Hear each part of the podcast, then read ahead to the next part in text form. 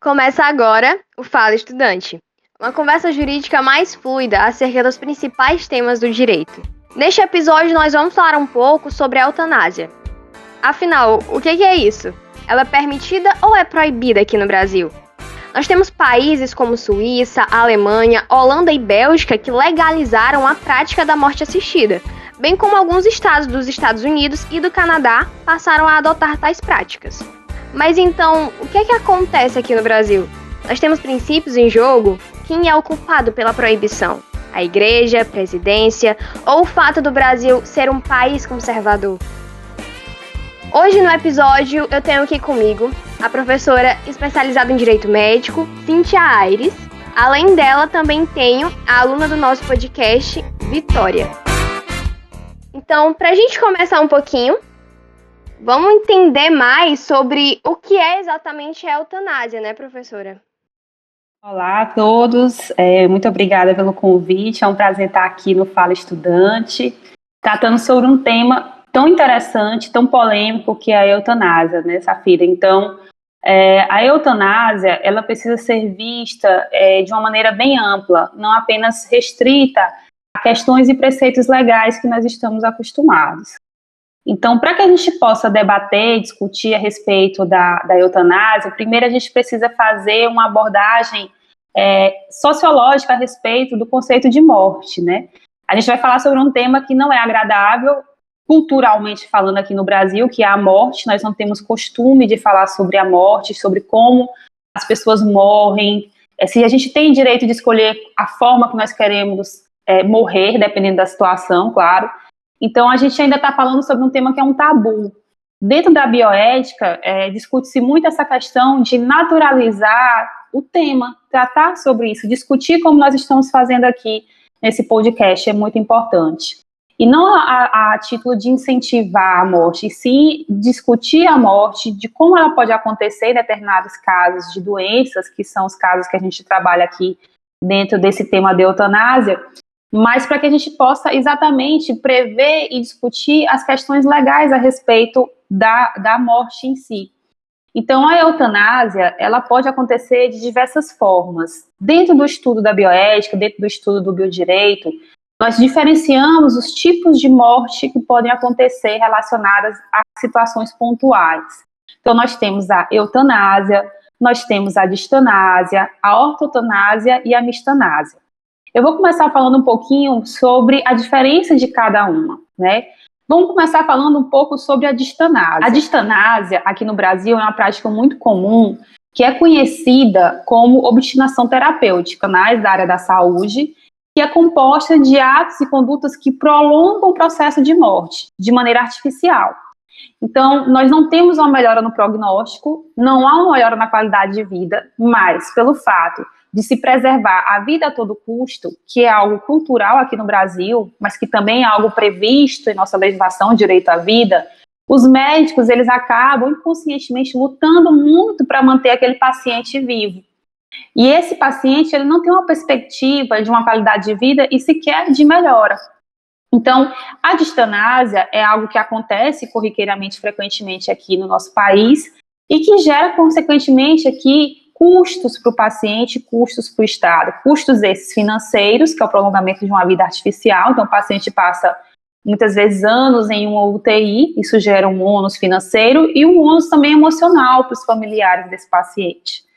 Então, a distanásia é uma forma de prolongamento da vida de maneira artificial. Em contrapartida, nós temos também a ortotanásia. A ortotanásia, que é chamada de eutanásia passiva, ela se baseia em não prolongar o processo de falecimento. Então, é, o que, que acontece na, na ortotanásia? Obedece-se aqui o processo natural de morte. Então, o paciente já tem um prognóstico de um, de um, de um tratamento que vai ajudá-lo nas questões paliativas. Então, vou fazer o tratamento, os cuidados paliativos, trazer uma dignidade para esse paciente que está doente, para esse paciente que está naquela enfermidade incurável, cujo prognóstico de vida não é longo, mas a gente vai oferecer uma qualidade de vida para esse paciente. Então, essa, é, esse, a ela vem crescendo muito aqui no Brasil, principalmente por conta dessas discussões da importância que nós temos hoje de tratar a respeito da bioética e, obviamente, da autonomia do paciente, que é um direito conquistado por ele, principalmente é, nas últimas décadas, a respeito dessa autonomia na forma que ele tem de decidir como ele quer se tratar.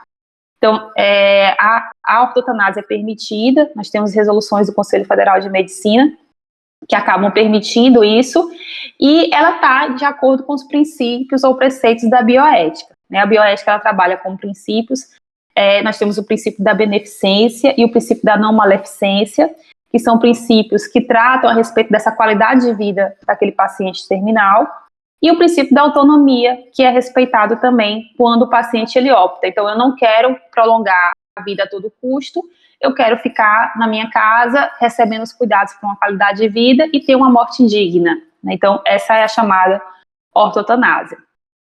E a mistanásia é a que nós chamamos de morte precoce, é a que nós chamamos também de morte social. Então, a, a mistanásia é quando aquela pessoa, se ela tivesse mínimas condições no contexto que ela está inserida de sobreviver, então ela acabou morrendo precocemente. Isso acontece em casos que são pauta aqui para um outro podcast, em casos de erro médico, que a morte do paciente é prematura, mas também é muito mais frequente aqui no Brasil em questões sociais. Então, alguém que morre de fome, que morre de desnutrição, que não tem um atendimento de qualidade relacionado à saúde básica e acaba falecendo antes do tempo por conta de atos de omissão do próprio Estado, ela acaba morrendo de mistanásia, então a mistanásia social. E também é importante a gente trazer o que nós chamamos de suicídio ou morte assistida, que é diferente da eutanásia. Então, no suicídio ou morte assistida, o paciente, ele quer morrer, né, ele quer optar ali por terminar a sua vida antes do tempo, e para isso, ele quer que o médico ou o Estado em que ele viva, no caso, ele quer que o Brasil, ou os Estados Unidos, ou a Holanda forneçam meios para que ele tenha uma morte digna. Então, ele quer que o Estado ou o médico forneça um medicamento para que ele possa tomar e ele possa, então, terminar a sua vida. Isso é feito através de uma série de questões que nós vamos tratar aqui no podcast, mas é, é feito através de toda uma regulamentação, permitido por lei e assistido por profissionais especializados na área. Então, esse é o suicídio a morte assistida. E a eutanásia, que é a, a polêmica que é a respeito do tema, é a eutanásia, que é a eutanásia ativa, diz respeito a provocar a morte de alguém ou doença em estágio terminal ou incurável para diminuir o sofrimento deste paciente. Então, é quando o médico, ou o enfermeiro, ou qualquer outra pessoa, ela acaba matando o mesmo paciente, né? Então, ela introduz ali uma medicação que vai fazer, provocar uma parada cardiorrespiratória, ela aplica um veneno e, isso ocasiona a morte do paciente, o que não é permitido aqui no Brasil, em hipótese alguma, é considerado crime. Então, essa é a eutanásia. É, a eutanásia, a ortotanásia, a distanásia, o suicídio assistido, eles todos giram em torno de uma questão muito importante que nós temos aqui no Brasil, que é a dignidade da pessoa humana, que é o morrer com dignidade. Essa é a grande discussão, esse é o grande debate a respeito do tema. Afinal de contas, o que deve prevalecer? O direito à vida a todo custo, que é esse direito garantido, previsto na nossa Carta Magna, ou a dignidade da pessoa humana? Vale a pena é, eu morrer de uma maneira que não é digna, de um sofrimento muito grande, ou então eu antecipar essa morte que vai acontecer de uma maneira digna, com os cuidados, com todo o tratamento, com toda a medicação, para que eu não venha sofrer. Então, esse é um grande embate, esse é o um grande debate que gira em torno a respeito da eutanásia, e que nós vamos aqui tentar é, discutir um pouco, trocar ideias a respeito de como isso pode ser regulamentado aqui no Brasil, como é feito em outros países, e como o direito vai avançar em relação a essa questão.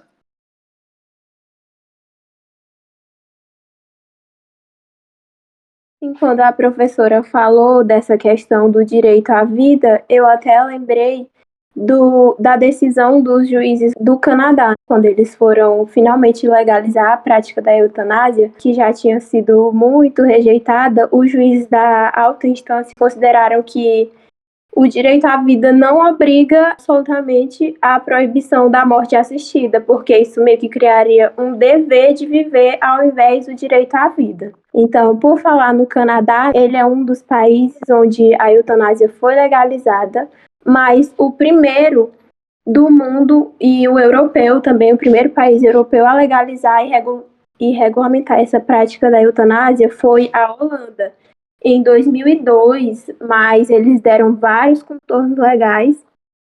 Só que essa prática meio que já era tolerada. Então, a legislação de lá que legaliza a eutanásia se chama Lei sobre Cessação da Vida a Pedido e o Suicídio Assistido. E ele determina que comete crime quem matar alguém a pedido do próprio, mas o médico o profissional da saúde que realizar essa prática, ele vai ser isento da condenação. Conseguir se beneficiar dessa prática, que são pedido expresso, reiterado e convicto do paciente, ele tem que estar consciente e sofrer de doença incurável em estado terminal e em sofrimento insuportável, né? sem possibilidade, sem perspectiva de melhoria. E, além disso, o processo exige o acordo de dois médicos e a lei é restrita a cidadãos holandeses, porque alguns, na verdade, só a Suíça, ela, ela permite que estrangeiros cheguem lá e se beneficiem dessa questão da morte assistida. É o único país. Enfim, a, na Holanda também, é, essa, a eutanásia, ela é permitida para menores de idade, a partir dos 12 anos, mas com consentimento dos pais. A Bélgica, ela meio que seguiu a Holanda, foi no mesmo ano, só que em 28 de maio de 2022, eles aprovaram, eles legalizaram a prática da eutanásia. Então, assim, meio que eles, é, esses dois países participaram da polêmica da aprovação juntos, só que em 2014 a Bélgica teve seu próprio momento polêmico, porque eles agora eles permitem a prática da eutanásia para menores de qualquer idade, não precisa estar acima dos 12 anos. Só que, óbvio, tem as questões: a vítima precisa sofrer de uma doença incurável, ter capacidade de discernimento e todo o processo para aprovação da eutanásia vai passar por uma equipe não só médica, mas vai contar com psicólogos, psiquiatras infantis. E o, esse pedido tem que resultar do paciente e dos representantes legais. Só que essa questão, esse critério de precisar sofrer de uma doença terminal incurável, também eu creio que esteja prestes a mudar. Quando a gente fala de eutanásia, já vem na cabeça. É abreviar a vida de alguém que sofre de um mal incurável que causa sofrimento insuportável. Só que justamente nesses dois países já existe uma discussão a respeito da possibilidade de se utilizar essa prática em pessoas que não necessariamente estão doentes, elas só estão, por exemplo, idosas. Nesse rol de países também onde a morte assistida é permitida, a gente encontra a Suíça, mas assim é um caso meio curioso, porque não é a eutanásia propriamente dita que é legalizada lá, mas na verdade é o primeiro país que vem na nossa cabeça quando a gente pronuncia essa palavra, quando a gente fala da eutanásia, por conta do turismo de morte, turismo da morte, que é bem conhecido. Mas lá essa prática não é permitida. O que é legalizado é o suicídio assistido, e eles permitem que essas empresas, como a Dignitas ou a Exit, atuem no país, né, é, propiciando uma morte digna para as pessoas, cidadãos suíços, mas também estrangeiros. Nos Estados Unidos, existem cinco estados onde isso é permitido. No Oregon, que foi o primeiro a fazer isso, a aceitar, a permitir a prática da eutanásia. Inclusive, antes da Holanda, em 1997, é, Washington, Vermont e Montana. E o Canadá. É, ele foi. Na verdade, ele era considerado o último país a legalizar essa prática para doentes terminais, né? Eles legalizaram, legalizaram em 2016. Numa iniciativa do Supremo Tribunal. E como eu já falei, eles entenderam que não permitir, não dar à pessoa esse direito de escolha era meio que transformar o direito de viver num, num dever de viver, numa obrigação. Como eu falei, ele era considerado o último a legalizar, mas em 19 de março de 2021, o parlamento espanhol aprovou a legalização da eutanásia e do suicídio assistido, a maioria, né, em casos de doenças incuráveis e graves que causem sofrimento intolerável. Então, com isso, a Espanha se torna o quarto país europeu a permitir a prática para seus cidadãos. A Suíça continua sendo a única que permite essa prática para estrangeiros. A Vitória falou um pouquinho sobre a regulamentação da eutanásia em, em outros países, na Europa, nos Estados Unidos. Mas aí cabe o questionamento: por que, que no Brasil não é regulamentada? Que princípios são esses que em outros países permitem que essa que a eutanásia possa ser permitida que aqui no Brasil tem tanto embate dela não ser não ser permitida, dela ser altamente proibida aqui no nosso território? Bom, Safira, é, pois é interessante a gente tratar a respeito do que acontece em outros países para que a gente possa fazer uma análise aqui com o direito comparado, né? Estados Unidos, Suíça e Brasil. No Brasil, a eutanásia tem sido entendida como um crime de homicídio. E, além disso, é considerada um ilícito ético frente às normas do Conselho Federal de Medicina. Então, é, o artigo 122 do Código Penal ele fala que matar por piedade ou compaixão um paciente em estado terminal, imputável e maior a seu pedido ou abreviar-lhe o sofrimento físico insuportável em razão de doença grave tem pena de prisão de 2 a 4 anos. Né? Então, é considerado homicídio. Por quê? Porque você está tirando a vida de uma pessoa. Então, o objetivo de tratar a eutanásia como crime contra a vida, diverso crime de homicídio, possibilita que nesse projeto de lei que eu estou falando, tratar aqui a respeito de situações específicas. Porque nesse projeto o juiz fala que deixar de aplicar a pena, levando em circunstância os casos é, relevantes, a situação do caso concreto, isso traria aqui algo muito parecido em relação ao que acontece em outros países. Então, no Brasil, nós temos é, esse conflito: direito à vida versus dignidade da pessoa humana. Então, nós temos um princípio constitucional que é muito importante, e nós temos o direito à vida, que é aquele que prevalece. Assim como outros temas de conflitos bioéticos que nós estudamos no nosso curso, a respeito do as testemunhas de Jeová, a transfusão de sangue em testemunhas de Jeová, o que deve prevalecer, a autonomia do paciente, a dignidade da pessoa humana, ou o direito à vida. Isso também é questionável. Na eutanásia, é, trata-se a respeito dessa situação. O que, que deve prevalecer? Que eu viva é, sem dignidade, ou a vida tem que ser prolongada a todo e qualquer custo. E o meu poder de decisão e a minha autonomia e o meu direito de liberdade, que também é garantido na Constituição da República Federativa do Brasil. Então, são temas que geram é, esse, esse embate, geram essa controvérsia, geram essa discussão. Atualmente, o entendimento no Brasil é que deve prevalecer a vida. Então, por isso que a eutanásia não é permitida aqui, o suicídio assistido não é permitido aqui. Por que, que o suicídio assistido ele é permitido em outros países?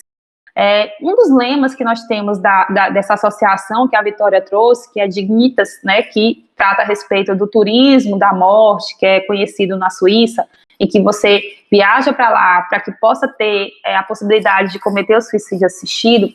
É, o slogan dessa, dessa empresa é muito interessante. Eles falam que para viver com dignidade e morrer com dignidade. Então, não apenas viver com dignidade, mas eu também tenho o direito de morrer com dignidade. E ela ficou conhecida porque ela está aceitando estrangeiros que não conseguem no seu país de origem realizar o suicídio assistido e que vão até a Suíça para tentar.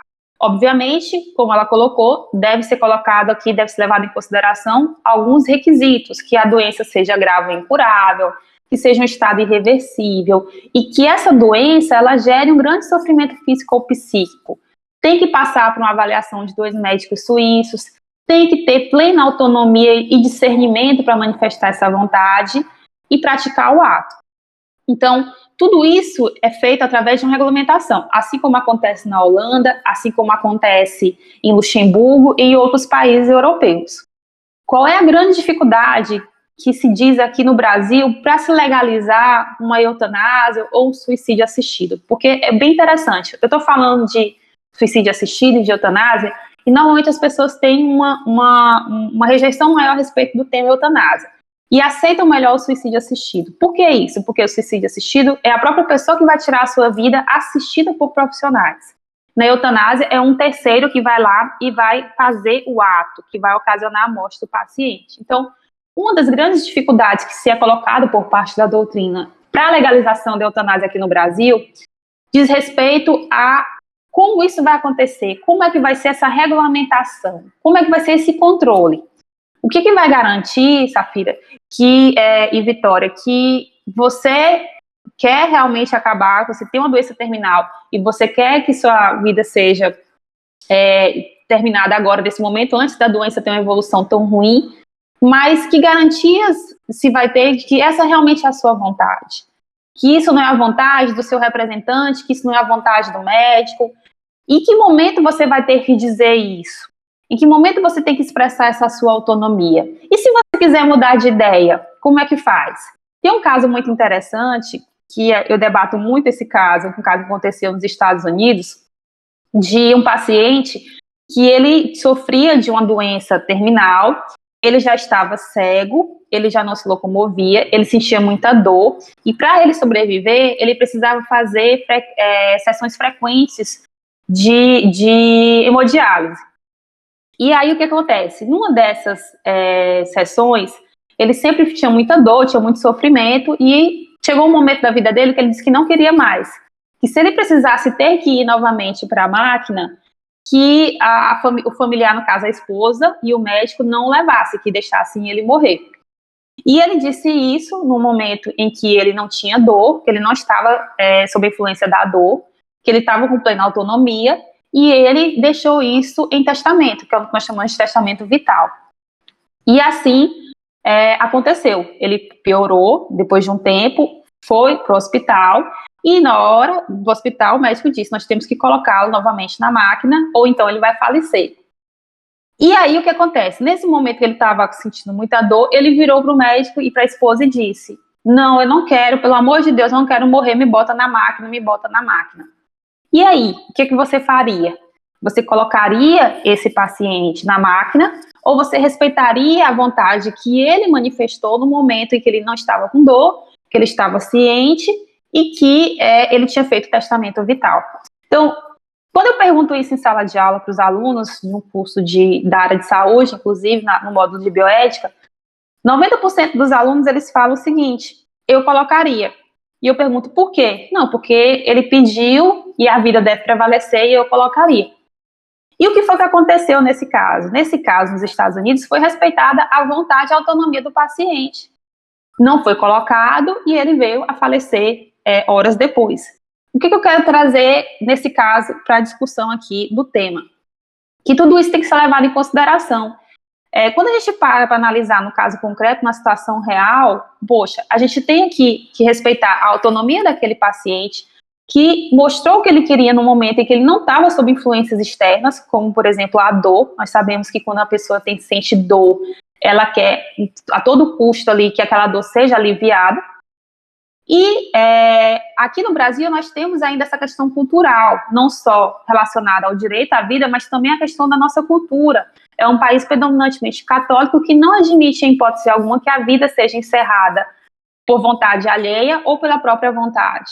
Então, boa parte dos médicos, dos profissionais, iriam colocá-la e não iriam respeitar a sua autonomia. Então, como é que a gente vai regulamentar essa questão da eutanásia se existe toda essa questão cultural, se existe toda essa questão de como nós vamos regulamentar, de como é que nós vamos saber se de fato aquela é a vontade, e se a pessoa quiser mudar de ideia, como é que faz? Será que ela está mudando de ideia porque ela está sofrendo influências externas de dor, de desespero, ou porque realmente ela mudou de ideia? Então é muito complicado.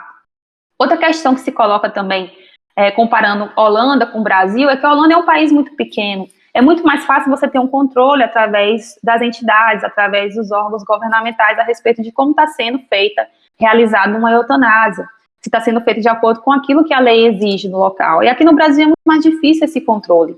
O Brasil é um país de dimensão continental. Como é que nós vamos regulamentar isso? Como é que nós vamos fiscalizar? Nós tivemos casos, vocês já viram em, em jornais, de, de situações de médicos que cometeram eutanásia e era assim: o critério de escolha era dele. Ele dizia como é que ele queria, no caso ela, aquele caso famoso daquela médica de Curitiba, ela dizia como é, quem é que ia morrer, quem não ia morrer. E não estava sendo respeitada a vontade do paciente. Então é muito difícil a gente ter essa regulamentação atualmente no Brasil. Se me pergunta qual é a perspectiva dessa regulamentação aqui, será que a gente vai ter a regulamentação de eutanásia do suicídio assistido no Brasil em, alguns, em pouco tempo? Eu penso que não, que ainda existe uma discussão muito grande. A gente precisa discutir as questões de bioética, de biodireito, questões constitucionais. A lei teria que mudar, a cultura brasileira teria que mudar. Então, é muito difícil a gente visualizar uma aprovação da eutanásia do suicídio assistido aqui no Brasil. Talvez, né, em alguns anos, com uma discussão maior, com maturidade maior a respeito do tema morte, que é um tema polêmico, talvez a gente consiga trabalhar melhor a forma de morrer. É, eu tive um professor no meu mestrado que ele trabalhava exatamente com essa questão da, ele era chefe de UTI no hospital, no maior hospital de, do estado do Ceará. E ele dizia o seguinte: as pessoas não têm costume de discutir como é que elas querem é, é, viver e como é que elas querem morrer. E não no sentido de escolher se vai morrer ou se não vai morrer, mas no sentido de se eu ficar muito doente, se eu tiver numa situação em que eu não tenho mais condições de melhorar naquela doença, eu quero ficar internado na UTI morrer numa UTI afastado dos meus familiares, ou eu quero é, ir para casa, receber todo o cuidado que que é necessário todo cuidado paliativo, e morrer no conforto do meu lar, que é a ortotanásia. Então, eu tenho um conflito, a distanásia ou a ortotanásia, que é o que ainda é permitido aqui no Brasil, né, a distanásia e a ortotanásia. Você conversa em casa com os seus familiares, aí ele disse que conversou, um dia chegou para o pai e para a mãe dele e veio conversar, eu quero conversar a respeito da morte. Mamãe, se você tiver numa situação dessas, você quer que eu prolongue a sua vida a todo custo ou você quer ir para casa e morrer em casa? E a mãe muito católica disse: Não, meu filho, prolongue o máximo que você puder, eu não quero. Já o pai disse que não, que se tiver numa situação como essa, ele prefere ir para casa, ser tratado em casa e morrer em casa. Então, isso é respeitar a autonomia da vontade do paciente. Isso precisa ser discutido, isso precisa ser levado em consideração, que é algo que a gente não faz aqui no Brasil. Né? Então, é, é, difícil a gente falar de uma possibilidade de regulamentação de uma eutanásia ou de um suicídio assistido por uma série de fatores. A distanásia, que é isso que eu falei para vocês, que é o prolongamento da vida artificial, em uma pesquisa feita em alguns países da América Latina, percebe-se que o Brasil é aquele que mais prioriza a distanásia, é, é aquele que mais prolonga a vida artificial. Será que isso é digno? Será que isso obedece ao preceito da dignidade da pessoa humana? Ou será que isso é algo que é, acaba trazendo ali um, um, um, sofrimento muito grande para aquele paciente, para aquele doente e para os seus familiares. Então, é importante essa discussão, é importante a gente debater isso, como nós estamos fazendo aqui no podcast.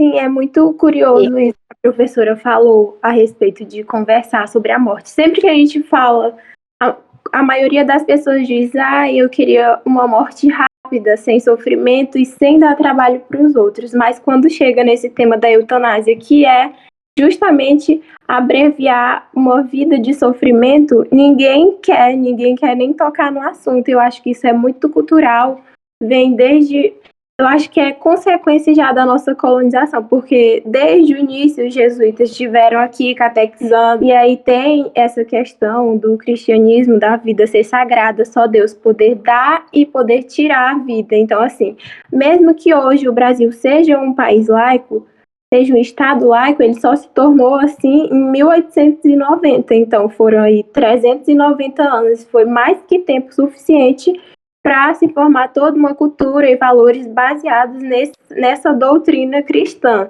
Então, a, hoje, até mesmo quem não é evangélico, católico, quem não segue uma religião, tem intrínseco que a vida é sagrada e ninguém tem o direito de tirar ela. Eu acho que tem muito a ver com isso. Exatamente, e a professora estava comentando né, sobre vários aspectos que impedem que a eutanásia seja regulamentada no Brasil, e também tem toda uma questão de estrutura da saúde no Brasil. Porque muitas vezes, quando a gente vê que no nosso sistema de saúde não tem tantas condições de realizar certos procedimentos que são basicamente normais né, no nosso dia a dia, não tem estrutura na, de saúde pública para isso, quem dirá para realizar uma eutanásia é, de forma que, que seja uma boa morte para aquele paciente? Então, são inúmeros aspectos que, que dificultam, de fato, uh, a regulamentação ou não, ou a aprovação da sociedade, vamos dizer assim, sobre isso. Porque, como a Vitória falou, né, é, é intrínseco já do brasileiro ter isso de que a morte é algo é um tabu e a vida é algo sagrado que não é qualquer pessoa que pode tirar ela. Justamente por conta desde a nossa colonização são aspectos bem históricos que criaram essa cultura no Brasil. E, e é onde a gente entra, né, sobre essa questão das, da opinião geral sobre a eutanásia. Porque perguntar para alguém, você é a favor ou é contra a eutanásia? É bem complicado a gente dizer isso, porque são inúmeros fatores que vão contribuir para isso, né?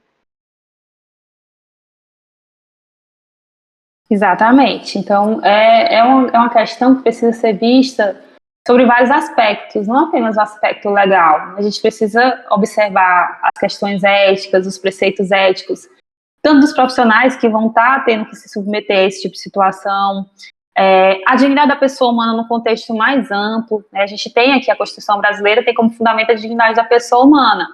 E essa Constituição confere uma unidade de sentido, uma concordância prática ao sistema dos direitos fundamentais, que repousa na dignidade da pessoa humana. Então, o que, que a gente precisa observar? Que o indivíduo é o centro do ordenamento jurídico. Então, a dignidade da pessoa humana, ela tem que existir tanto no morrer, né, deve ser perseguida pelo operador e pelo intérprete do direito, assim também como no direito, na dignidade do nascer e do viver. Então, a dignidade da pessoa humana, nesse sentido, né, na doutrina que fundamenta essa questão da morte digna, tem que ser observada sob esses dois prismas. Tanto no direito de viver e nascer, como a gente discute muito, como no direito de morrer. Então, não, nós não podemos fechar os olhos para o que acontece na realidade hoje. É, hoje a gente tem várias formas de prolongar a vida artificialmente. Mas até que ponto essa vida ela pode, ela deve ser prolongada? E até que ponto a pessoa deve é, se submeter a essas questões? Quando a gente fala desse tema, a gente lembra dos filmes que tratam a respeito da eutanásia. É, Mar Adentro, Menina de Ouro, e outros filmes mais novos, né, como a gente comentava há pouco, que tratam a respeito disso. É interessante que vocês possam assistir esses filmes e se questionar Será que é, o, a pessoa que pede para morrer, como no caso do filme Mar Adentro, que o pescador ele fica tetraplégico, passa mais de 30 anos em cima de uma cama, e ele pede para a corte espanhola o direito de morrer, que é o carro do Ramon São Pedro, que foi um caso real e que virou filme, porque ele disse que não era mais feliz, ele não era feliz vivendo desse jeito, que ele causava um sofrimento para a família dele e que ele queria morrer, mas ele não conseguia porque ele não tinha condições de cometer o suicídio, porque se ele tivesse, ele teria cometido. Mas ele queria autorização do Estado, da Espanha, para que é, fizessem nele a, a eutanásia, alguém aplicasse uma injeção para que ele morresse sem dor, sem sofrimento.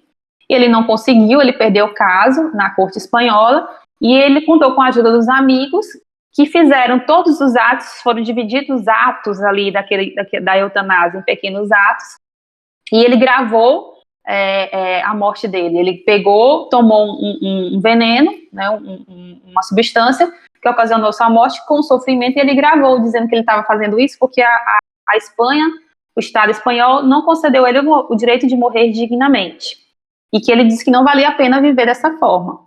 Então, são casos peculiares, são casos específicos, mas em contrapartida a gente precisa também levar em consideração que quando a gente permite isso, a questão da eutanásia, isso pode gerar, pode abrir precedentes para pessoas que não estão em condições é, é, de escolher, ou, ou, então em condições de fato de escolher, realizarem ali uma eutanásia ou um suicídio assistido. Então, uma pessoa que pode estar com, com uma determinada doença, que não é caso aqui, que, que é uma doença que tem a perspectiva de cura, mas ela quer abreviar a vida dela antes disso, por que, que ela não vai ter direito em comprar a partir outra pessoa tem? Então, é um tema muito difícil de, de, de regulamentar.